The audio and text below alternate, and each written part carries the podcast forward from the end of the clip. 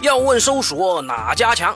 互联网上找度娘，只要你有关键词儿，不用外挂加翻墙。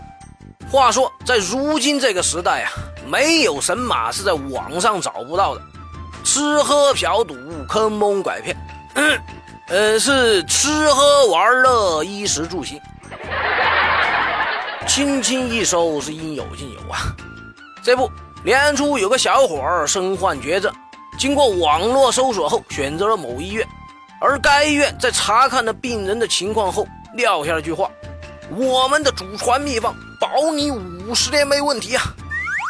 于是，小伙儿就在这家医院开始了治疗。两年后，医院五十年的质保期没过，小伙儿就已然去世了。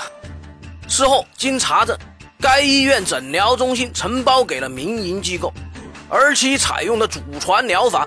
也早就被他的美帝祖宗所淘汰。听到这儿，大家应该都明白了，师爷说的是年初的魏则西事件啊。这件事曝光之后，接出了一个中国民营医院体系的关键词儿——莆田系。那作为医患纠纷特别版的第三期，师爷就来聊一聊莆田系引出来的那些问题。所谓莆田系医院，就是福建莆田人所辖医院的集合总称。其能够自成一派，在天下医院中脱颖而出，那是因为本身有一套成熟的体系啊。首先，很多莆田系医院的设备都是租赁而来的，这可大大降低了成本呐。当然了，租来的设备是被淘汰了还是出了问题，这就说不清了。其次，雇佣的很多都是临时医疗人员，有的连执业医师资格证都没有，更或者连这个资格证都是租来的。所以现实中啊，您到这些医院去看病，要是有人给您扎了十几针还没扎对地儿，千万别惊讶，他没准儿以前是个玩飞镖的。在这儿，师爷要大家明确一点啊，根据我国执业医师法和卫生部门行政规范的相关规定呢，通过医师职业资格考试拿到医师职业资格证，是作为一名医生最基本的前提。而无证行医就跟无证驾驶一样，都是在拿命开玩笑。一个连基本知识都过不了关的人，拿什么去给人家看病？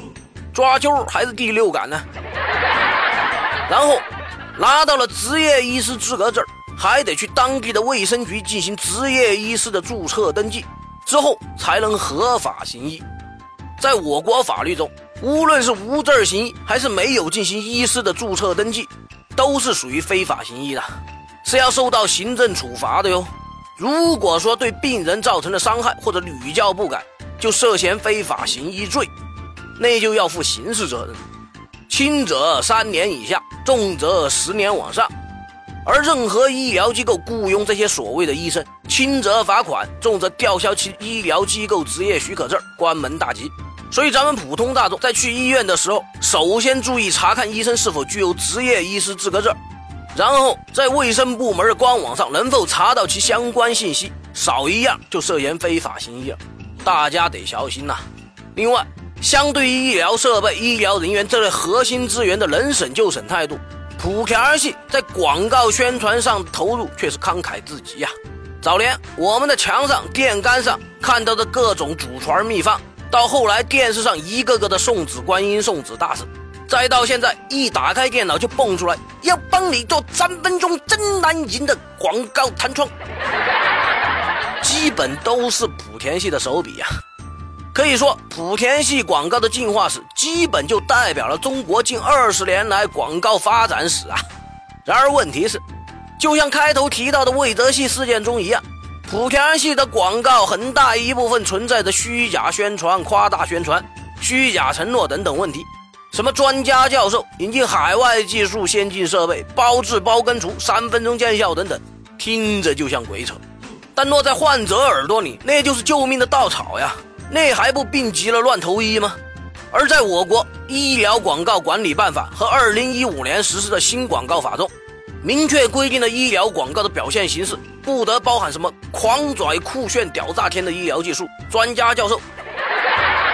也不能拍着胸脯保证说能治好，同时也明确禁止了任何人代言医疗及药品方面的广告。所以那些广告打得凶、打得响、打出了太平洋的真相到底如何不好说。您非去不可，那师爷只能说他们的广告是成功的，而您的选择可能是失败的。现在看病，尤其是私营医院，为什么越来越贵？您不会以为他们真把从您这儿赚的钱都投在了医疗设备和医疗水平的提升上了吧？师爷只说一点：广告打得越多的医院，各种收费陷阱就越多。剩下的您自个儿掂量吧。莆田系的医院并非没有证件齐全、医疗水平出众的合法好医院。但就其总体水平而言，参差不齐，医疗事故频发，这也代表了我国民营医院的基本现状。生老病死乃人之常态，所以医患问题无小事儿。师爷希望大家在当前环境中擦亮眼睛，防止被庸医所误。也希望以莆田系为代表的各民营医院，在把银子赚到手的同时，解决自身现有问题，真正做到悬壶济世、治病救人的医者初心呐。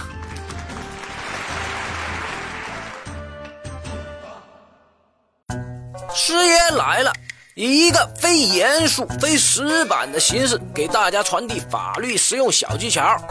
节目的题材来自于网络或真实案例，并由签约律师师爷团提供审核意见。欢迎小伙伴们积极正面的吐槽或跟师爷交流各种生活琐事的法律问题。师爷会尽快在第一时间内，根据专业人士的意见，为您献上轻松易懂的各类点子和主意。谢谢大家。